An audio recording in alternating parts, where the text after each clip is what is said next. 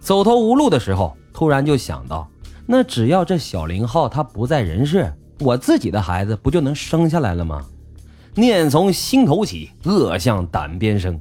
一旦这邪恶的想法被激发，那就一发不可收拾。于是他开始紧锣密鼓的策划。他认为，如果要想杀死林浩，最好做到活不见人，死不见尸。杀人后再抛尸啊，很容易被人发现。那么，怎么才能做到活不见人，死不见尸呢？他想到了长治市公园里的野兽。他马上去到公园进行了实地考察。经过比较，他认为。公园里的大黑熊比较合适。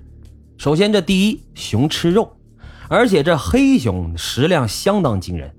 在搜集了资料后，他计算得出黑熊的食量足够将小林浩完全的吃掉。当得到这个结论之后，他就开始进行具体的策划。他先去看看公园什么时候人多，什么时候人少，这黑熊一般什么时候进食。紧接着，他就开始计算。从家里到公园需要走多长时间？作案之后回家又需要多久？这个时候那就看出来了，这令狐慧文的高智商派上了用场，只是没有用在正道上。当天他回到家里，看到这小林浩独自一人在家，就骗小林浩说：“走，爸爸带你上公园玩耍。”小林浩呢，换上了自己最喜欢的衣服，上了继父的自行车，高高兴兴的就来到了公园。这小林浩他哪里知道啊？这将是他生命当中的最后一天。林浩一到地方就撒着欢跑去玩了，一路逛下来，一直到了晚上八点钟左右，他们来到了没有人参观的熊池附近。爸爸，你看有狗熊！看着儿子兴奋的样子，看着儿子兴奋的样子，这令狐慧文的心里啊也很激动。这天堂有路你不走，地狱无门你闯进来呀！这小林浩居然自己主动钻进了圈套。哎呀，林浩呀，你热不热呀？这里也没有人，你把衣服脱了吧。想不想再看得清楚一点？爸爸抱你上去看。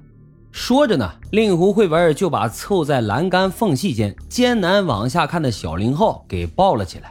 可是还没等林浩看清楚，令狐慧文就发现熊山周围没有人，他一把就将小林浩给抛了下去。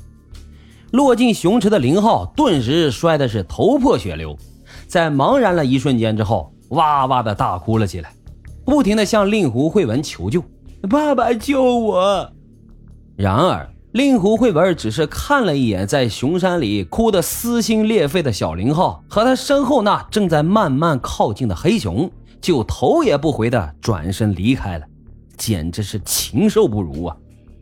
再等回到家里。他装作没事人一般，还帮着寻找孩子。但是啊，人在做，天在看，善恶到头终有报。这次啊，令狐慧文失算了，他千算万算都没有算到熊没有把孩子完全吃掉。令狐慧文在交代完罪行后一再后悔，但是他后悔的可不是自己不应该杀了林浩，而是后悔不该计算错黑熊的食量。用他的话说啊。这么大一头熊，怎么能吃不掉一个小孩呢？这他妈还是人说的话吗？简直是魔鬼恶魔！长治市中级人民法院在受理了此案后，依法进行了公开审理，认为这令狐慧文为满足私欲，泯灭人性，利用狗熊残害儿童，实属罪大恶极，不杀不足以平民愤，正国法。